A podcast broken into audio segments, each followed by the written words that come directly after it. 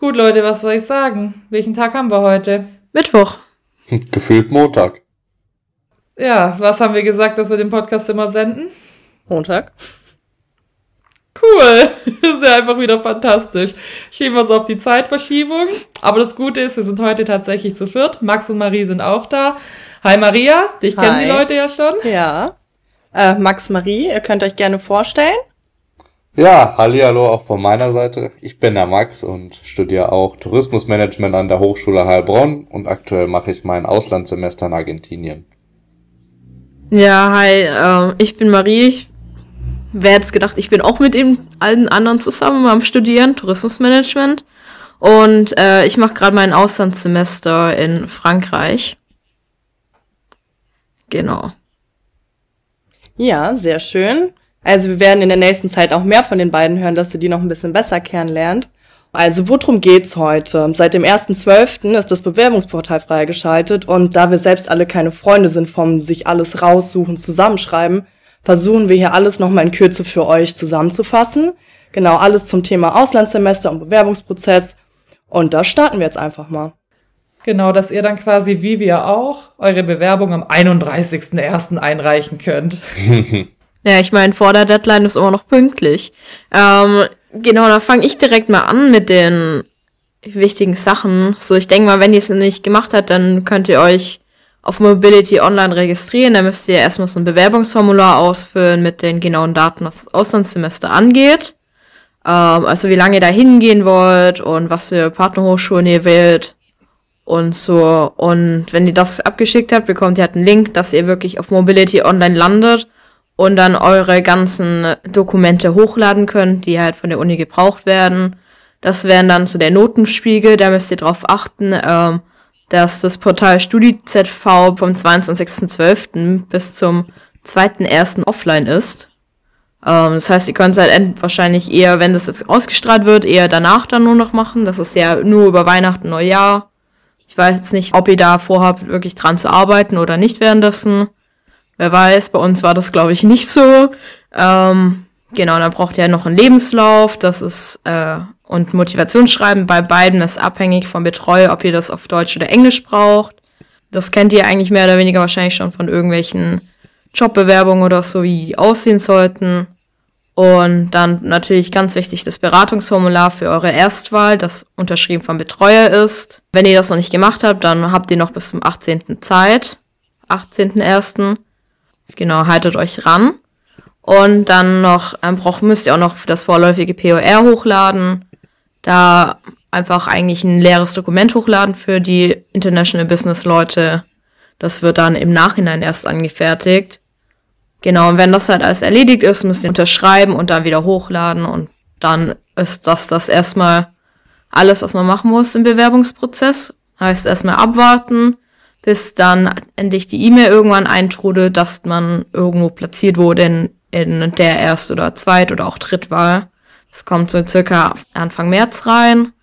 Und das müsst ihr dann halt bestätigen, dass ihr auch wirklich nominiert werdet. Das ist ganz wichtig. das hat Genau, auch ganz eine. wichtig zu sagen an der Stelle ist auch, dass das Grundstudium auf jeden Fall, also ihr müsst euch 100% sicher sein, dass ihr bis zu eurem Bewerbungsantritt das Grundstudium wirklich abgeschlossen habt, weil daran hängt's wirklich, also da, da macht die Hochschule auch, also mir ist keine Ausnahme bekannt, wo die Hochschule dann gesagt hat, ach ja, gehst du trotzdem, das, das geht nicht, da gibt's halt dann leider keinen Weg und da sind auch wirklich dann, es ist wahnsinnig ärgerlich, wenn man das alles geplant hat, betrieben hat, eventuell schon nach einer Wohnung gesucht hat und dann irgendwo noch eine Prüfung hat, an der es dann nachher hängt oder die Prüfung oder der Prüfungszeitraum von der Prüfung dann nicht damit vereinbar ist ähm, mit dem Antritt von eurem Auslandssemester. Also guckt da wirklich nach, dass ihr das absolviert habt, weil das äh, kann euch wirklich das ganze Semester sonst kaputt machen und seid da, wenn ihr jetzt die Möglichkeit habt, das rechtzeitig zu planen, auch so, dass ihr sagt, okay, ich achte da drauf, ich äh, gucke nochmal, habe ich wirklich alle Prüfungen gemacht, ist es möglich, bis zum Antritt wirklich alle Prüfungen zu machen, habt da einfach einen doppelten Boden, weil das ist wirklich sehr ärgerlich sonst. Bei mir persönlich war das auch so, da habe ich mich dann einfach auf das, auf die Prüfung oder auf mal konzentriert.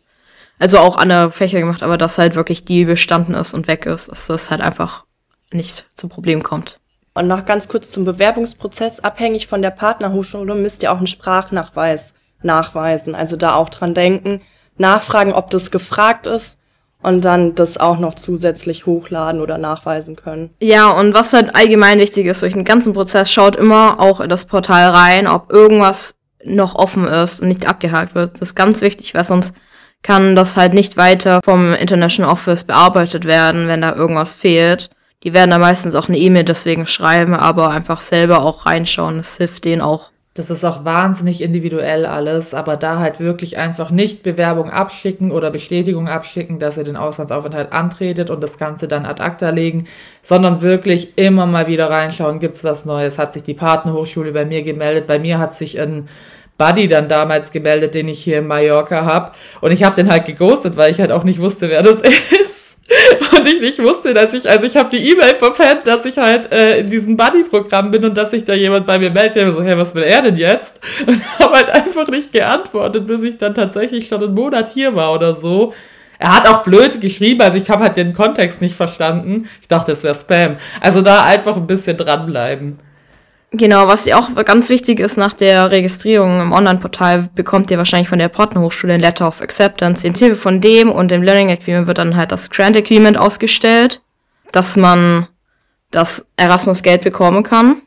Und das ist da ganz wichtig, aber ich glaube allgemein, dass da halt dann die Bestätigung auch von der Partnerhochschule da ist, muss, muss das halt vorhanden sein.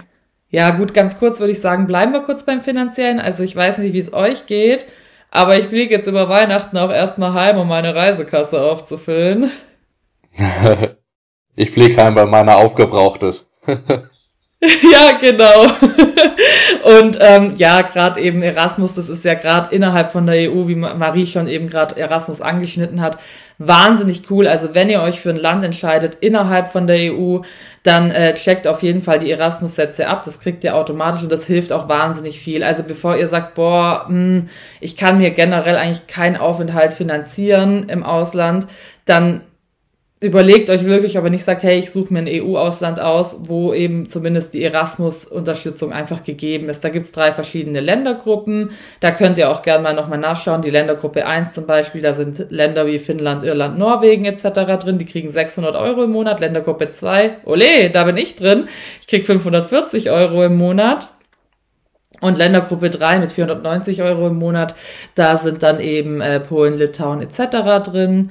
Und, ah ja, die zweite habe ich jetzt gar nicht gesagt, da ist neben Spanien so Länder Frankreich, Italien, das ist einfach so ein bisschen nach den Lebenshaltungskosten jeweils vor Ort halt aufgegliedert. Und das Coole, wenn man halt in diesem Erasmus Plus ist, man muss keine Studiengebühren zahlen. Wobei ich glaube, Maria, Max, das müsst ihr auch nicht, obwohl ihr außerhalb der EU seid, gell? Ich muss Studiengebühren zahlen. Oh, wie viel? Also jene, also es waren, ich glaube, 2300 Dollar. Ui. Cool. Ja. Autsch. naja, das Problem habe ich nicht. Ich bezahle meinen einfachen Semesterbeitrag an der HHN und das war's. Keine weiteren Kosten. Ja, den, den zahle ich noch zusätzlich. Nicht mal den haben sie geschenkt, wow. Nicht mal, also war die gar nicht so günstig, wie ich gedacht habe am Anfang. Ich leg drauf. Schade eigentlich. Ja, aber ihr seht, das ist wahnsinnig individuell und da gibt's dann auch diverse Zuschüsse. Ähm, wir können gerne auch nochmal in die Show Notes eben das reinmachen wo ihr alles nochmal nachlesen könnt. Da gibt's zum Beispiel Mobilitätszuschuss, wenn ihr Erstakademiker in der Familie seid. Und ich habe auch, als ich das Ganze jetzt nochmal recherchiert habe, rausgefunden, dass auch wenn man als äh, erwerbstätiger Studierender ins Ausland geht, was ich war, einfach hätte 250 Euro im Monat mehr kriegen können, wenn man einen Arbeitsnachweis hat zwischen 450 und 850 Euro irgendwie so. Also es geht ganz genau nochmal auf der Erasmus-Seite und auch auf der Seite von der Hochschule Heilbronn. Schaut euch das gern nochmal an. Ähm, ich hätte wahrscheinlich auch, wenn ich nochmal 250 Euro im Monat mehr gekriegt hätte, wäre ich jetzt wahrscheinlich auch broke. Das hätte jetzt nicht rausgerissen, aber es wäre natürlich trotzdem nice to have. Also schaut da wirklich, was für euch in Frage kommt. Ich bin da wirklich ein bisschen zu nachlässig gewesen, habe mir dann gedacht, man kriegt zum Beispiel, man kann 50 Euro beantragen, wenn man äh, mit einer Fahrgemeinschaft kommt. Wirt und ich sind ja mit dem Auto hier, mit meinem Auto. Wirt hat's beantragt, hat 50 Euro gekriegt. Ich habe irgendwie das nicht für nötig erachtet, weil ich halt einfach zu faul war, mir das durchzulesen. Cool. und das ist halt einfach schade. Also checkt da wirklich eure Möglichkeiten ab. Das ist wahnsinnig wichtig. Und das Coole daran ist auch, ihr müsst absolut nichts machen. Also ihr habt ein Formular, wo ihr angebt, was auf euch zutrifft und dann äh, schickt ihr das dem International Office mit und dann bekommt ihr, ja, das ist auch ein bisschen schwierig, ihr kriegt vor Antritt nämlich 70 Prozent vom Geld und da kommt man mal dann schon in Versuchung, auch viel Geld auszugeben. Hm. Und die anderen 30%, Prozent, die gibt's danach. Also auch wirklich erst, da kommen wir auch nachher nochmal dazu, was dann eben nach dem Auslandssemester noch ansteht und was man dann alles machen muss, dass man eben die restlichen 30 Prozent auch kriegt und eben auch dementsprechend seine Punkte anrechnen lassen kann. Und ihr müsst euch wirklich echt, also ihr müsst euch nur noch dann um eine Versicherung kümmern eben, dass ihr halt im Ausland, im EU-Ausland krankenversichert seid. Das geht aber auch relativ cool. Also ich bin wirklich eine sehr alte Person und ich weiß nicht, bei welcher Versicherung mein Vater das durchgeboxt hat, dass ich als 27-jährige Tochter noch über ihn versichert bin. Stark. Ich weiß nicht, wie das ging, aber es hat funktioniert. Also ja, macht so Sachen rechtzeitig. Versicherungen sind immer schnell beim Verkaufen natürlich, aber auch nicht wahnsinnig schnell, dass ihr halt einfach alles habt. Und das Erasmus ist echt eine geile Sache. Ich würde kurz noch was zum Thema Versicherung ähm, einwerfen. Gerade wenn ihr im Nicht-EU-Raum seid, wahnsinnig wichtig. Also wirklich wahnsinnig wichtig, weil jetzt hier auf Bali Krankenhäuser sind unglaublich teuer. Klar, wenn man versichert ist, kein Problem, aber ich habe einen Studienkollegen von einer anderen Uni hier, der musste zurück nach Deutschland fliegen, weil er hatte einen Motorradunfall, äh, musste operiert werden und irgendwas hat mit der Krankenversicherung nicht gestimmt. Der, also das hättest du hier nicht zahlen können. Der musste jetzt zurückfliegen frühzeitig. Deswegen achtet da drauf, dass wirklich vor Antritt der Reise alles stimmt, alles passt.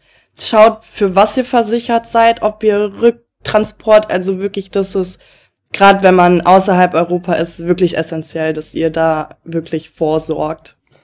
Ja, also das kann ich auch bestätigen. Gerade Südamerika ist jetzt auch nicht unbedingt für die besten Krankenhäuser und für das beste Gesundheitssystem bekannt. Deshalb, also die Auslandsversicherung ist wirklich wichtig. Ich kann da zum Beispiel die Hanse Merkur empfehlen. Ähm, die machen das sehr übersichtlich und decken auch alles ab und preislich war die auch vollkommen okay. Ich habe, glaube ich, 280 Euro für die fünf Monate bezahlt. Ähm, und da ist auch Reiserücktransport mit inbegriffen und alles drum und dran. Und die stellen das auch auf Englisch aus. Äh, also da seid ihr in guten Händen, um da einfach mal einen Namen zu nennen, wo ihr euch versichern könnt. Wo ich das höre, ist wahrscheinlich wichtig, dass ihr die Versicherung auch im Vorhinein vergleicht, weil ich habe viel, viel mehr bezahlt. also. Ich lieb's auch wirklich, dass mein Vater da einfach so wahnsinnig deutsch ist. Der ist wirklich, der Versicherungsvergleicher Nummer eins. Wirklich, also Ver Vergleich, größter Vergleicher EU-West kann man da wirklich sagen. Also ich wirklich, äh, da kommt, da kommt der Allmann wirklich einfach durch. Da musste ich mich Gott sei Dank um nichts kümmern. Aber wenn wir es gerade schon von, ähm, von Erasmus-Geld, Versicherung etc. und Kosten haben, es gibt ja auch andere Möglichkeiten. Wir haben ja. auch wahnsinnig viele Partnerhochschulen im Nicht-EU-Ausland. Das hat mich jetzt nicht betroffen. So weit weg habe ich mich nicht getraut oder wollte ich nicht oder ja, hat auch viel an meinen Spanischkenntnissen gelegen, muss ich sagen. Viel, viel, viel, viel. Ähm, aber ja, vielleicht Max, kannst gerade du ein bisschen erzählen. Also wie lebst denn du so? Du hast du irgendwo angefangen, äh, Nebenjob da zu machen? Oder ja, nicht ganz. Nee, ich habe tatsächlich äh, ein Auslandsstipendium bekommen und auch äh, Auslands-BAföG beantragt und das sind echt zwei sehr gute Optionen. Also das ist völlig richtig, was du sagst. Wir haben ja auch an der HHN, glaube ich, 70 internationale Partnerhochschulen, die außerhalb von Europa sind. Und alle Partnerhochschulen, die eben außerhalb von Europa sind, da trifft das Erasmus Plus Programm ja nicht drauf zu. Und deswegen, also Auslands-BAföG ähm, ist eine Option, um das auch gleich vorab zu nehmen. Wenn ihr in Deutschland jetzt schon BAföG bekommt, dann habt ihr auf jeden Fall zu 100 Prozent äh, auch den Anspruch auf Auslands-BAföG. Aber selbst wenn ihr jetzt ähm, aktuell noch kein BAföG beziehen solltet innerhalb von Deutschland, äh, stehen die Chancen sehr gut, dass ihr das Auslands-BAföG beantragen könnt. Ähm, da ganz kurz, auch hier, BAföG ist, also Erasmus ist bis zu 300 Euro auf das BAföG anrechenbar. Aha.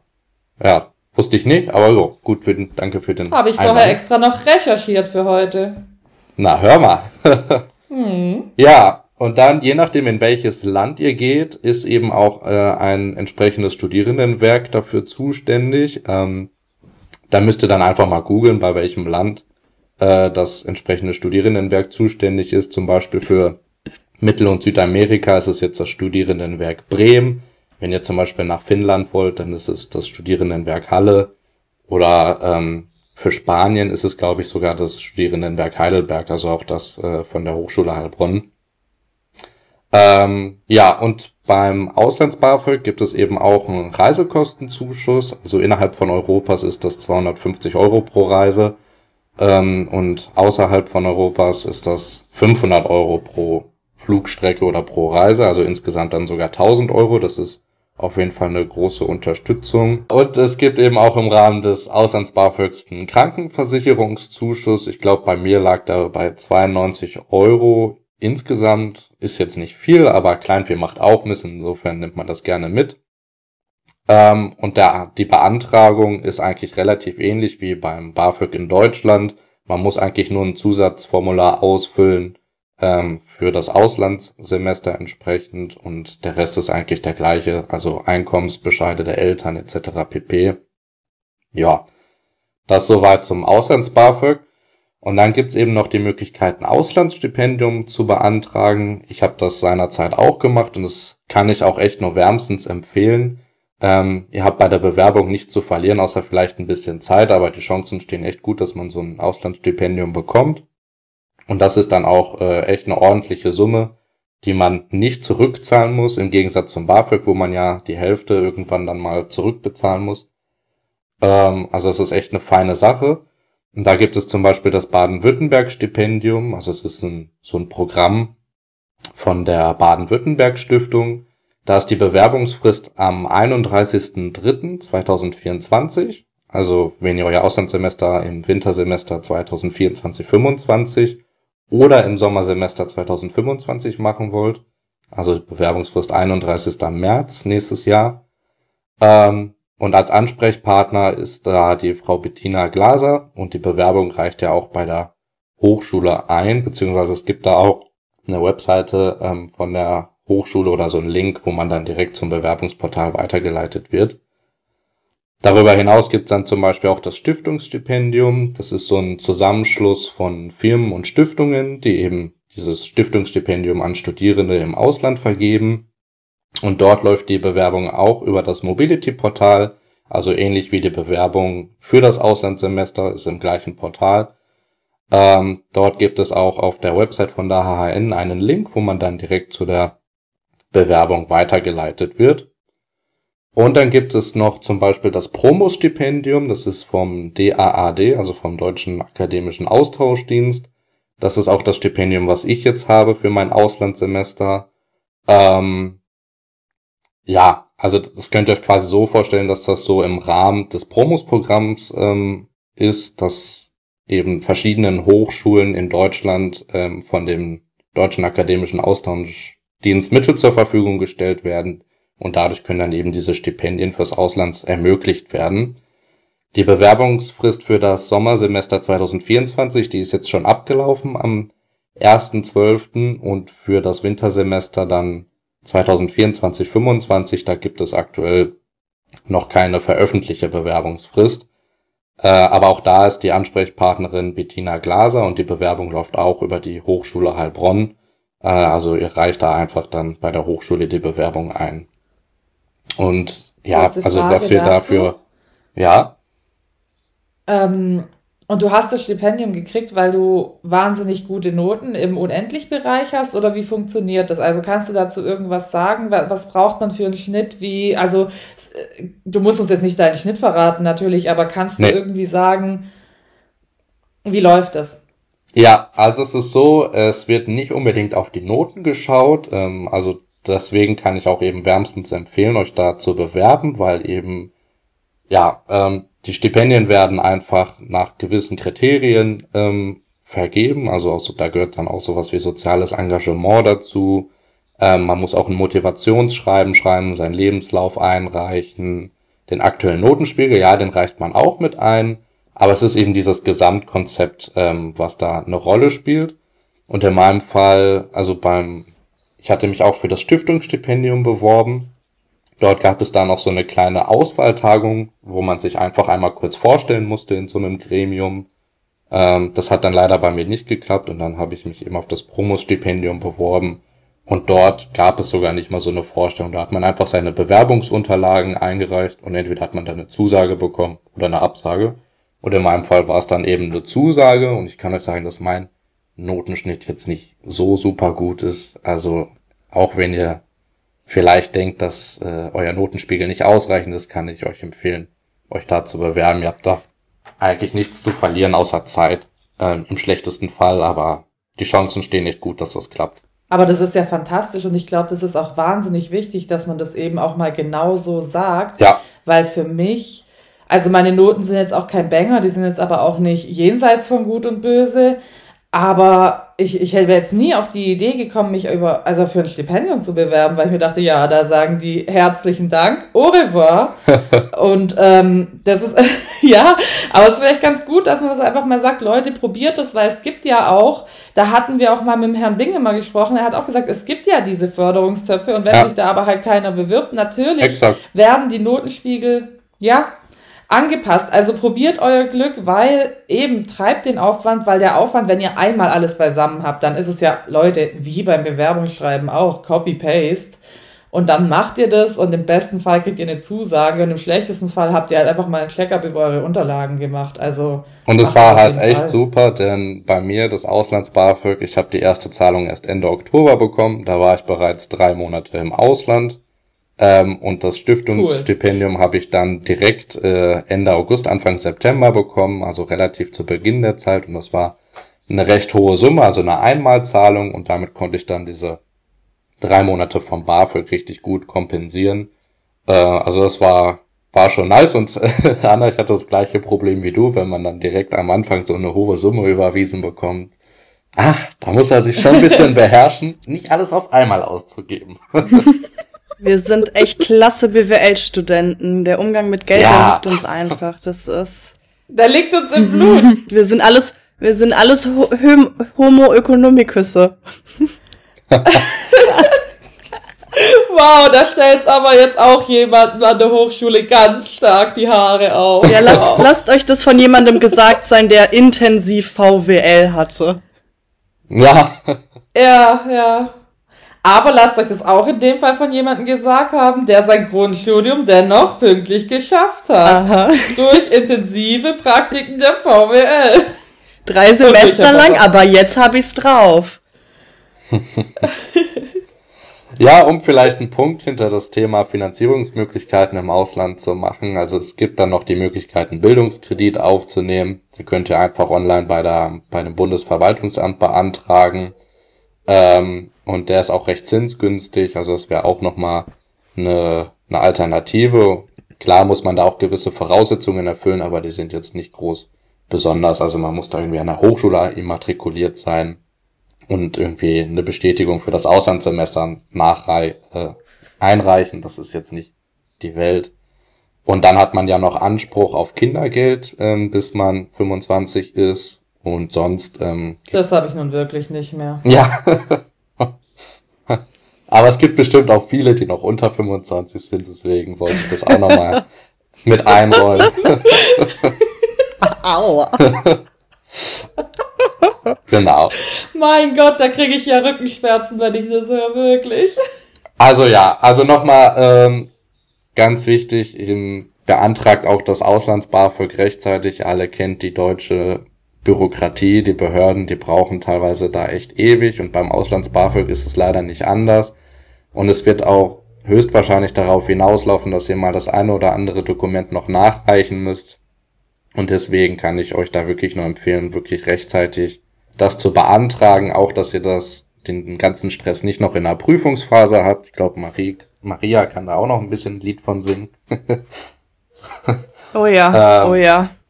Weil es gibt, glaube ich, nichts Nervigeres, als wenn man dann in der Prüfungsphase irgendwie sich noch damit ab, abgeben muss und dann möchte man sich ja danach auch von Freunden und Familie verabschieden und wenn man dann noch so viel Bürokratieaufwand zu erledigen hat, ist das einfach nervig. Deswegen nutzt da die, die prüfungsfreie Zeit ähm, und versucht das alles so früh wie möglich in trockene Tücher zu packen. Ja, das ist jetzt vielleicht eben auch ein bisschen ein sehr außerhalb EU-spezifisches Problem. Ich weiß nicht, Marie, wie es da bei dir war, aber wir sind da ja sehr behütet worden. Also wir haben ja unsere Erasmus-Gelder gekriegt und ich war ja schon stressed out, weil ich mir selber eine Wohnung habe suchen müssen. Das war ja wirklich, also äh, habe ich drei Tage nach einer Wohnung geguckt, habe in drei Tagen keine gefunden und äh, bin meinem Vater dann, glaube ich, zwei Monate in den Ohren gelegen. Wird nix. Also es war wirklich, äh, hat er gesagt, Anna, wie lange hast du gesucht? Sag mir, wie lange du gesucht hast. So, Montag. ja, cool. Das ist eine Woche her. Also ich glaube, da haben wir es wirklich, da jammern gerade die EU-Studenten, ich weiß nicht, Marie, was kannst du dazu sagen, aber die, da jammern, glaube ich, Erasmus-Studenten, was den Aufwand angeht, auf sehr hohem Niveau. Da habt ihr, glaube ich, echt mehr zu stemmen. Ja, also ich, ich glaube auch, weil bei mir hat das, also bei mir wurde jetzt auch eine Wohnung gestellt, weil ich halt gesagt habe, ich will eine haben oder ich bräuchte Mega. gern irgendeine Unterstützung. Das heißt, da hatte ich auch nicht immer so die Probleme und Cool. So, wir haben, ja, ist halt, ja. Super. ist halt alles bisschen einfacher, gerade auch, aber auch nochmal zurück zur Krankenkasse, weil teilweise, zumindest bei mir war das so, bei mir ist auf der Rückseite von meiner Krankenkassenkarte eine Europa-Kassenkarte ja. gewesen. Bedeutet, ich habe gar nichts zusätzliches jetzt gebraucht hier. Das kann ich ähm, auch bestätigen, halt wenn man familienversichert ist, äh, kann man meistens innerhalb von Europa das auch noch weiterhin nutzen. Das ist bei meiner Krankenkasse auch so. Da bin ich in ganz Europa mit abgedeckt. Ja, blöd, dass du in Argentinien bist, ne? Ja, also Marie und ich hatten da wirklich wahnsinnig viel Zeit. Ich weiß nicht, Marie hatte auch intensiv Zeit, äh, ihre Hinreise zu planen. Marie, das muss ich jetzt mal bitte kurz erzählen, wie du es nach Chambéry geschafft hast. Also den Anreiseweg. Ähm, also. da bin ich jetzt aber auch gespannt wie ein Bettlaken. Du, ähm, soll ich dir was sagen? Der Rückreiseweg wird auch nicht viel besser. Ich dachte, du hast draus gelernt, Marie. Erzähl doch mal, erzähl mal über Reisen in Frankreich. Ja, also die Sache ist die, äh, ich bin ja in Frankreich, in Chambéry, das ist in den französischen Alpen, das ist ein bisschen eine kleinere Stadt.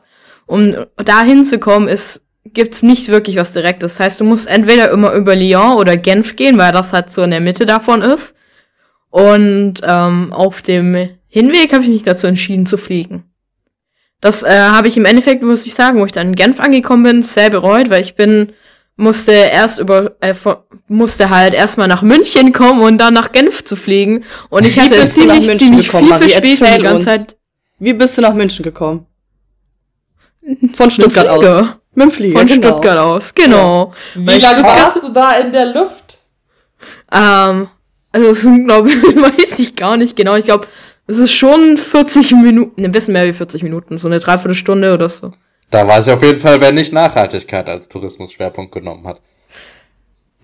au, au. Das stimmt, aber dafür bin ich auf der Rückreise sehr nachhaltig. Da darf ich erstmal von hier aus nach Lyon und dann nach Karlsruhe, um dann nach Stuttgart zu kommen.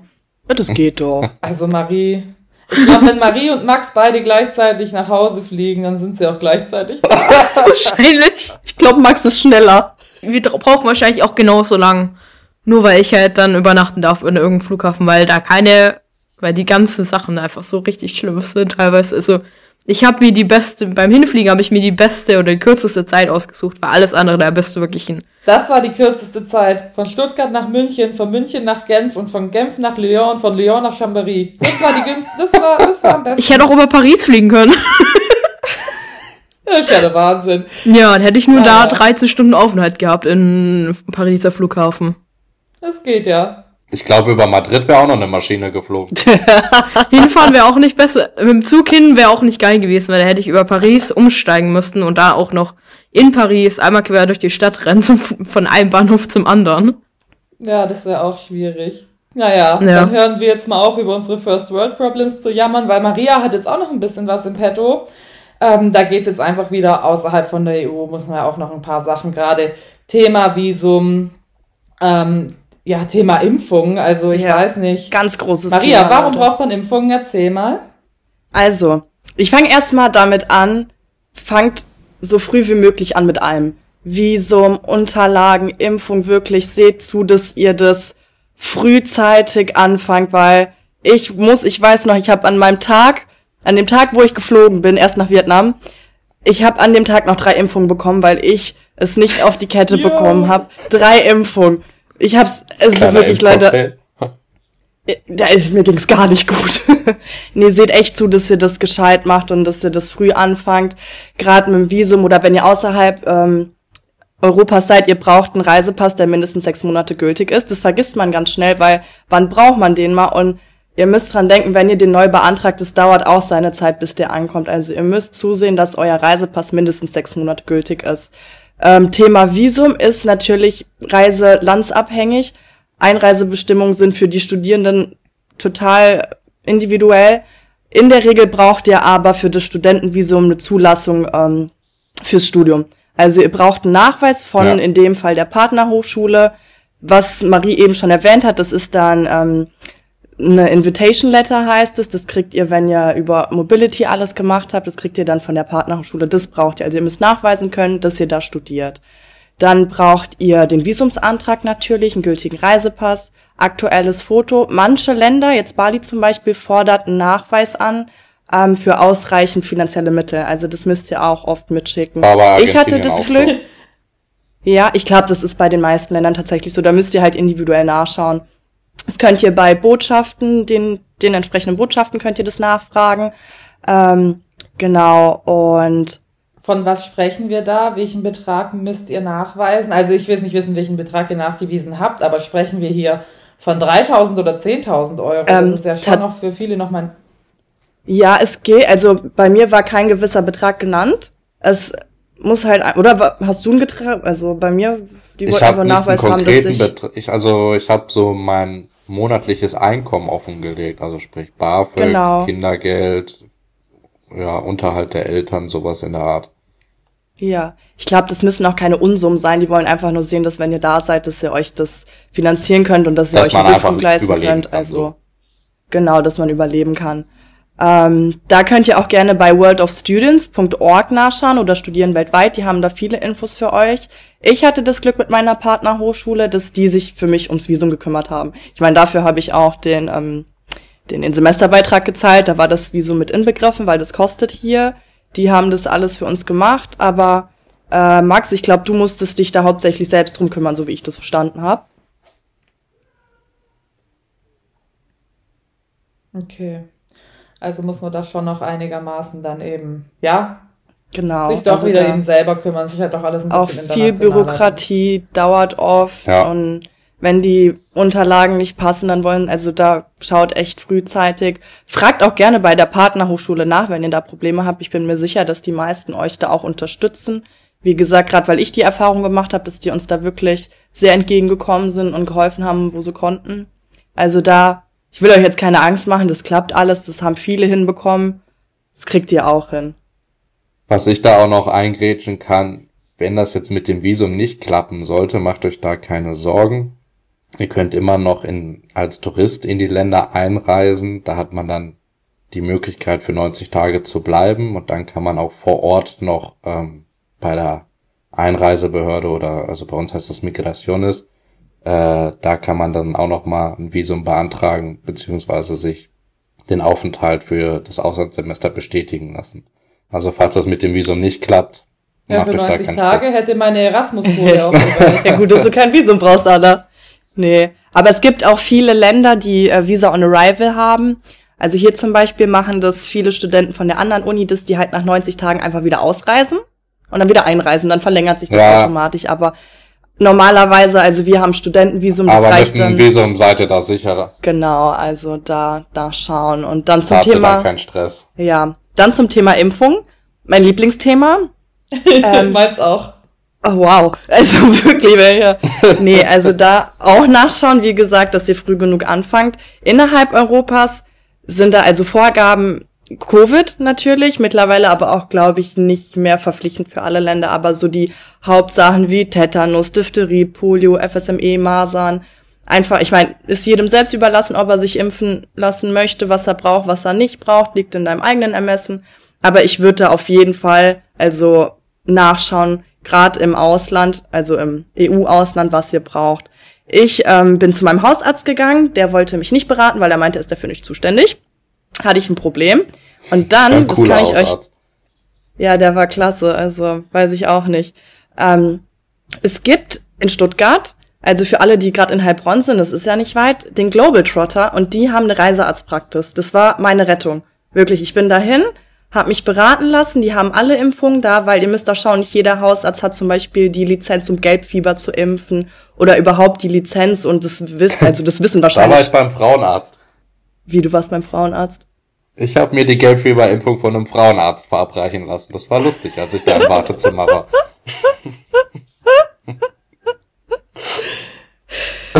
Auch eine Möglichkeit? Wow, Max, also. Ja, also Wow, für alle, die nicht zum Frauenarzt gehen wollen, wie gesagt, Global Trotter Stuttgart ist da eine super Anlaufstelle. Ihr braucht keinen Termin, ihr könnt hin, die haben in der Regel alle Impfungen da. Die haben die Expertise, ich meine, die machen den ganzen Tag nichts anderes. Ähm, die werden euch dann beraten. Ihr werdet für das jeweilige Land meistens in Reisegruppen eingeteilt. Heißt, wie lange seid ihr da? Wie intensiv reist ihr? Seid ihr nur in, weiß ich nicht, Hotelanlagen oder wollt ihr auch ein bisschen was vom Land sehen? Und dementsprechend werden euch Impfungen empfohlen. Und dann habt, könnt ihr selbst entscheiden, was wollt ihr, was wollt ihr nicht, weil meistens, es gibt auch Länder, die Impfungen verpflichtend haben. Die meisten empfehlen aber nur. Da könnt ihr gerne bei der STIKO noch nachgucken oder beim Auswärtigen Amt, das, äh, die Deutsche Gesellschaft für Truppenmedizin. Die ähm, kann euch da auch Auskunft geben. Und ich würde euch auch empfehlen, vorher zu schauen, was die Reisekasse über, äh, die Krankenkasse übernimmt und wie viel. Also, und lasst euch auch wirklich, lasst euch nicht abziehen. Also ich kenne einen, der hat für seine Impfung an die 1000 Euro ausgegeben. Für Bali, das ist zu viel. Das ist viel zu viel. Ähm, genau, ich habe, es sind schon viele Impfungen. Ich muss auch sagen, ich habe alles, alles gegeben, was sie mir äh, genommen, was sie mir gegeben haben. Ähm, Ja, Maria, Meine da Kranken- habe ich auch eine kurze Zwischenfrage. Erzähl Ja. mal, wo sind wir, wo waren wir denn gewesen abends am Tag nach deiner Impfung?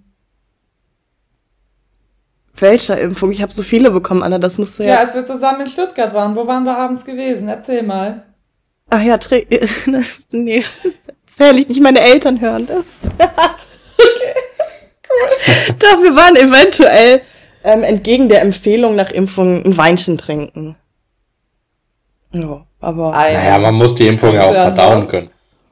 genau. Nee, ähm, ja, und wichtig, wie gesagt, früh anfangen, bei viele Impfungen, gerade Tollwut und andere Impfungen sind Mehrfachimpfungen, die innerhalb, also die im Abstand von zwei bis drei Wochen geimpft werden, heißt, ihr könnt nicht zwei Wochen vor Abreise kommen und euch alles impfen, so wie ich es gemacht habe, ähm, weil der Körper auch einfach Zeit braucht, um eine Immunität aufzubauen.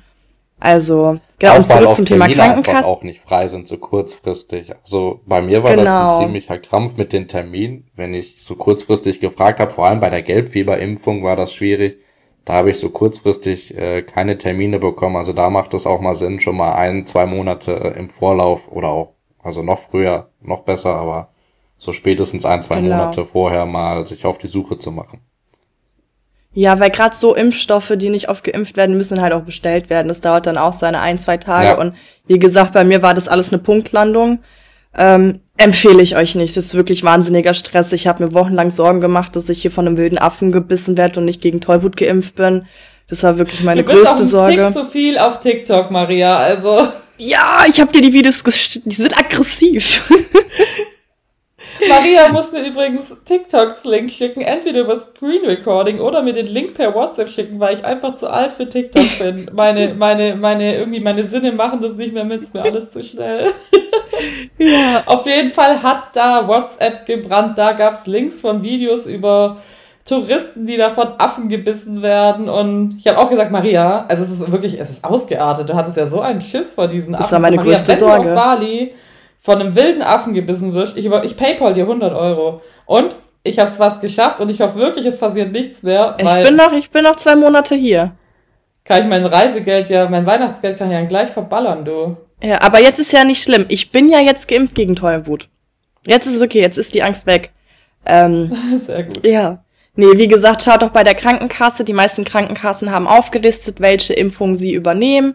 Ähm, ist immer ein kleiner Betrag da, den ihr selbst zahlen müsst. Es überschreitet aber nicht die 7 Euro in der Regel. Es gibt aber auch Krankenkassen, die übernehmen nur einen Betrag von 250 Euro ähm, im Jahr für Reiseimpfung. Wobei, wenn ihr euch wirklich die volle Bandbreite gebt, dann überschreitet ihr die 250 Euro. Da hatte ich Glück mit meiner Krankenkasse, dass die halt pro Impfung abrechnet und nicht einen Gesamtbetrag. Ähm, ja, das geht auch relativ schnell. Bei, ich bin bei der Krankenkasse, ich habe eine App, ich konnte dann einfach die äh, Rezepte hochladen und die ähm, Kassenzettel und habe das dann innerhalb von ein paar Tagen alles überwiesen bekommen. Das war wirklich sehr, sehr unkompliziert. Ja. War bei mir auch so. Bei mir war auch ein Betrag bis 210 Euro konnte ich mich kosten, also konnte ich mich impfen lassen und die Krankenkasse erstattet das dann. Ja, nee, ich habe zum Glück definitiv. Die waren echt also, schnell. also ich hatte nach drei, vier Tagen hatte ich das Geld auf dem Konto. Das war echt super. Ja, ich auch. Also das ist, ich bin, also wie gesagt, guck da, weil ähm, mir hat das ein bisschen den Hintern gerettet, dass ich, weil wie gesagt, ich habe sehr viele Impfungen bekommen und das, ich war auch bei um die 700 Euro und habe aber wirklich bis auf, gut, ich habe Dengue habe ich noch bekommen, das war nicht so nötig, die habe ich auch nicht übernommen bekommen, weil sie halt einfach nicht nötig war, die hat mich auch aus dem Leben geschossen. Ähm, genau, das habe ich nicht übernommen bekommen, aber den Rest habe ich komplett wiederbekommen, bis auf einen kleinen Eigenbetrag, den ich zahlen musste.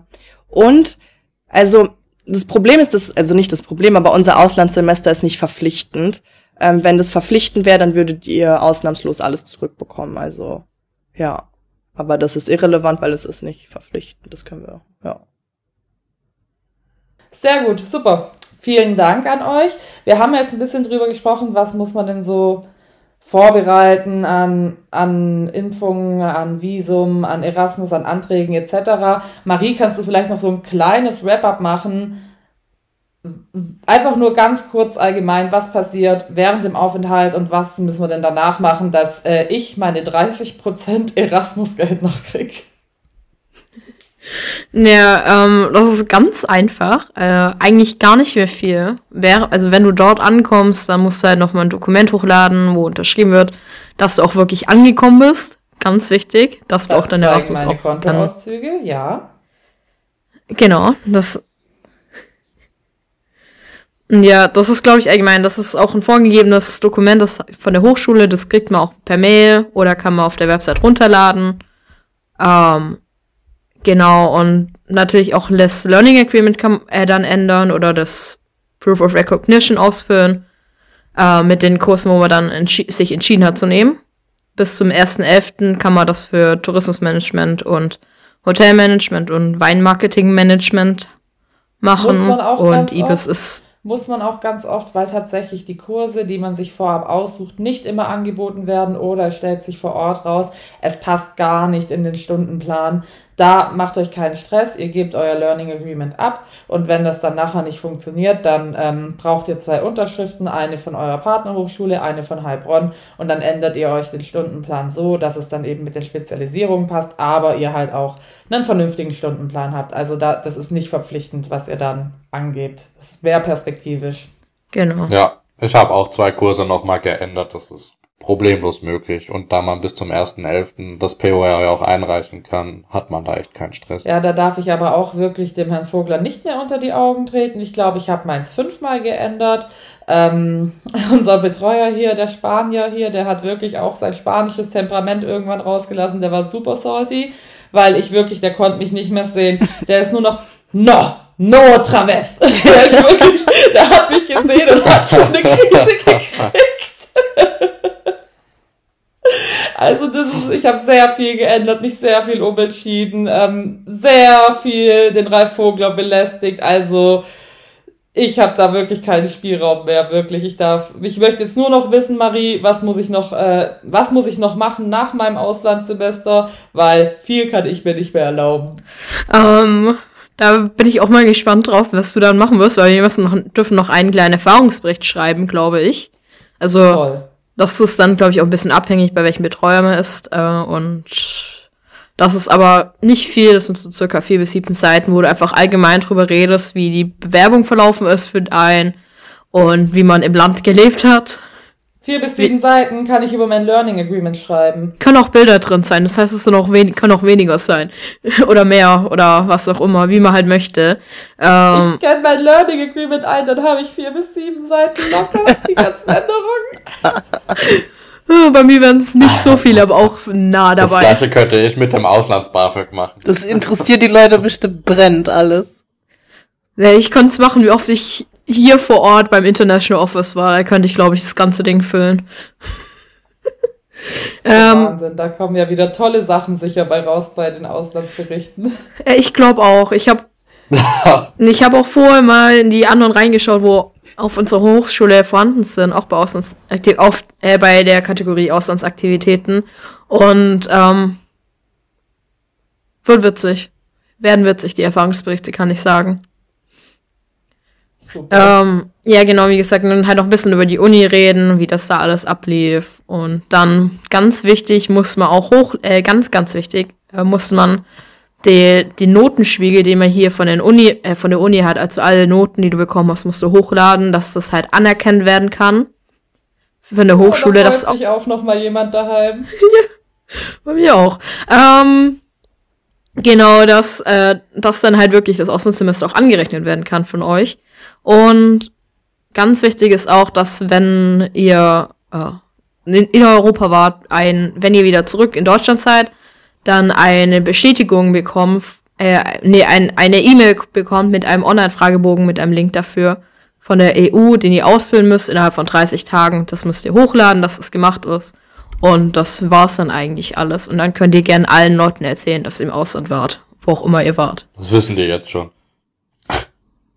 Ich wollte gerade sagen, da brauche ich, das erzähle ich so jedem. Noch mehr. noch mehr Leuten kann man es erzählen. Super. Sehr gut, super. Ich glaube, das kriege ich hin. Das sollte im Bereich des Möglichen liegen. Oh, das stresst mich ja schon wieder. Mano. Naja, aber ähm, es ist wirklich, man hat ja auch viele coole Sachen einfach zu erzählen. Also es ist wirklich, ich weiß nicht, wie es euch geht, aber mein Erfahrungsbericht, der wird sich von selber schreiben, weil ja jeder Tag hier irgendwie einfach was Besonderes ist, indem man halt nicht daheim ist, indem man auch wirklich, also es arbeiten ja auch die wenigsten im Auslandssemester, also ich kenne niemanden. Man hat wirklich, ja, es ist wirklich Urlaub. Klar, man studiert auch, die einen mehr, die anderen weniger erfolgreich, aber es ist wirklich jeder Tag, man geht wandern, man, also gerade hier auf Mallorca, das Wetter ist geil, es ist, dieser Bericht schreibt sich von selber und was man hier an Erfahrungen alles mitgenommen hat, das ist wirklich wahnsinnig cool. Mal ist aber auch ein wildes Ziel für ein Auslandssemester. Ja, ja, ja, ich bin wirklich, es war wirklich aber auch richtig, das Wintersemester zu nehmen, weil das Sommersemester da nur ja. Schinkenstraße, Bierkönig. Ich hätte die Insel niemals so erlebt, ähm, wenn hier wirklich Hochsaison gewesen wäre, weil ich auch wahnsinnig schnell genervt bin von vollen Parkplätzen. Ich krieg ja, ich habe ja eine Zündschnur da manchmal, die ist ja wirklich not very long. Also für Südamerika kann ich auch Wintersemester empfehlen. So knackige 30 Grad heute gehabt. Sonnenbrand. Da, da freut man sich doch dann gleich, äh, nach Deutschland zurückzugehen. Hm. Hm. Bali kann ich tatsächlich auch im Winter empfehlen. Wir sind theoretisch seit Oktober in der Regenzeit, aber Leute, es hat zweimal geregnet. Es liegt am Klimawandel, das ist blöd. Für uns Jackpot. Also, die Tour also es sind trotzdem noch viele Touristen da, aber nicht so viel wie in der Hauptsaison, weil halt einfach Regenzeit ist. Aber der Regen fehlt. Es ist wahnsinnig schlimm für die Bauern und für die Natur. Man sieht's auch. Es ist wahnsinnig trocken, aber ja. Ich ja. glaube, die einzige, bei der es regnet, ist Marie. Äh, ich glaube, heute mal ausnahms oder gerade ausnahmsweise nicht. Da haben wir blauen Himmel, aber es ist scheiße kalt, deswegen wenn ihr, wenn ihr Kälte mögt, eventuell auch Schnee, dann ähm, seid ihr hier richtig im Wintersemester, sonst würde ich auch eher, eher würde ich bei mir sogar eher das Sommersemester empfehlen. Das fängt halt, glaube ich, aber nur relativ direkt nach, ähm, nach Neujahr an oder nach dem Semester.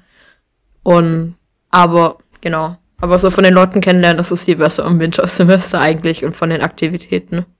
Ja, ich glaube, ihr werdet auch alle individuell eure Entscheidung treffen. Wichtig ist nur, wenn ihr eure Nominierung macht, nehmt das Ziel, wo ihr wirklich auch hin möchtet. Macht da keine Spieltheorie. Ach, wenn ich als erstes Ziel, also ich erinnere mich noch, wie das bei uns war, wenn ich jetzt als erstes Ziel ein ganz unerreichbares, utopisches Ziel nehme, dann komme ich bei der zweiten leichter rein. Nee, nominiert euch da, wo ihr auch wirklich hin wollt, weil nachher seid ihr wo, wo ihr dann eigentlich ja. nicht hin möchtet. Fangt dann nicht an, irgendwas auszurechnen, geht dahin, wo ihr hin wollt. Ich muss auch sagen, natürlich gibt es Ausnahmen, aber mir persönlich ist aus unserem Semester und auch aus meinem Freundeskreis, auch über das Semester hinaus, keiner bekannt, der nicht für seine Erstwahl nominiert wurde. Mehr auch nicht. Und ich finde auch, die Nachfrage verteilt sich ja relativ gleich auf alle möglichen Länder und Partnerhochschulen. Also es ist jetzt nicht so, dass der Andrang irgendwie ja. auf Frankreich oder Argentinien, dass der so groß ist. Also da stehen die Chancen echt richtig gut, dass ihr da eure erste Wahl bekommt.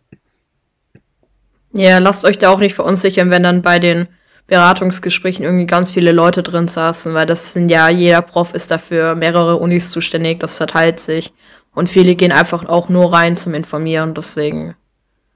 Ich zum Beispiel, ich war in jeder Infoveranstaltung oder in jedem Beratungsgespräch für so ja, viele Länder. Ich, ich war dabei. Also ich war auch mit Maria zum Beispiel ja. in, ba äh, in der Bali-Infoveranstaltung.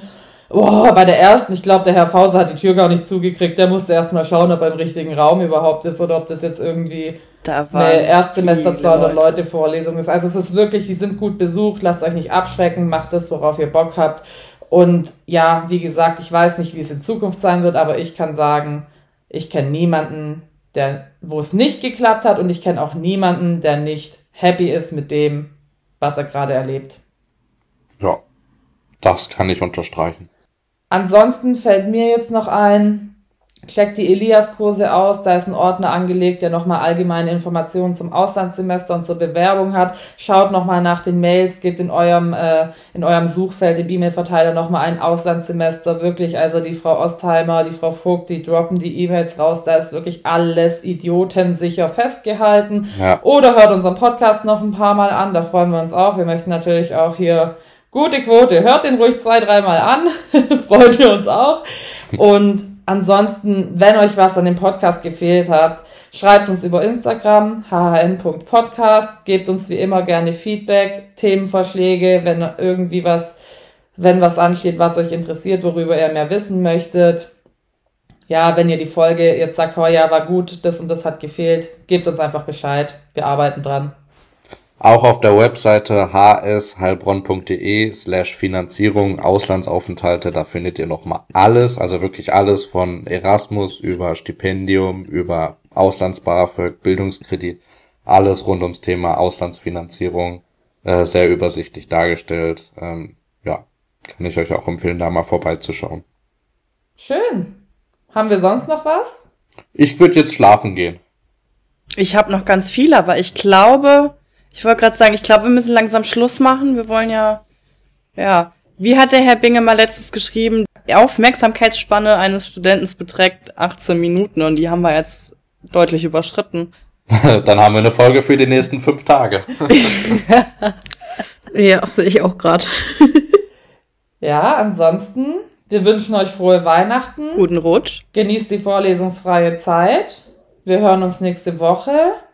Ach ja, 21.12. kommen die Prüfungstermine raus.